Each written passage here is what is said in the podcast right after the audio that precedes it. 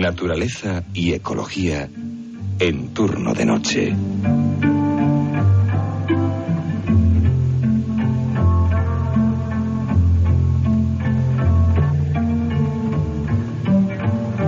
Estamos en Azul y Verde, el tiempo que dedicamos a la ecología. Hoy hablamos del lobo.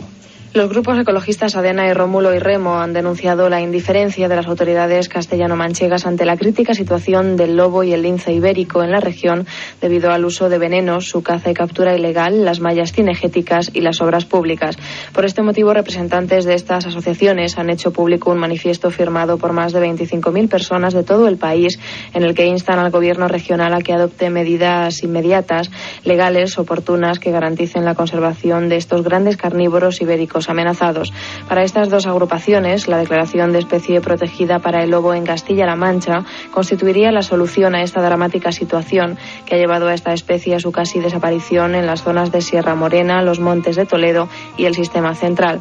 Por ejemplo, han criticado la confusión que crea la catalogación legal del lobo en Sierra Morena, ya que mientras la población de esta especie en la zona de Extremadura y Andalucía está protegida, en Castilla-La Mancha se considera especie cinegética, aunque su caza está vedada desde 1987. Y es que en el área de Sierra Morena, ubicada dentro de Castilla-La Mancha, el lobo es frecuentemente cazado en monterías autorizadas o ilegales. Asimismo, los representantes de ADENA han criticado la construcción por parte de las autoridades castellano-manchegas de dos carreteras que atraviesan dos núcleos del Lince y una de las áreas de distribución de lobo más importante de España.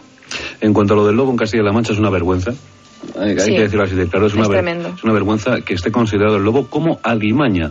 Sabéis que yo soy castellano manchego, soy de Albacete, y todavía me da muchísima pena ir por mi tierra y ver cómo pues eh, zorro, lobo, lince, son considerados alimañas por los habitantes del lugar.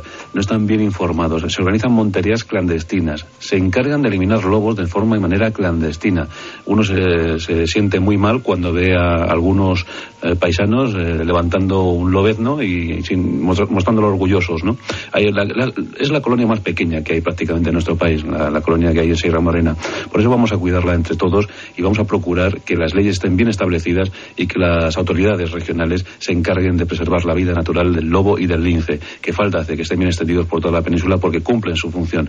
Y que no se haya considerado especie cinegética, eso significa que pueden levantar la veda cada vez que les da la gana y cazarlos. Eso es, por lo menos que haya una ley clara y que no lleve a la confusión de, de la población y que permita, que permita un vacío legal y que la gente cace ilegalmente al lobo. Solo quedan 1.500 lobos si los hubiere. 1.500 lobos en nuestro país.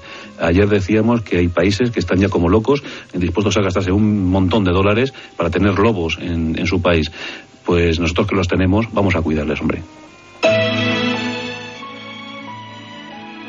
Turno de noche. Con Juan Antonio Cebrián.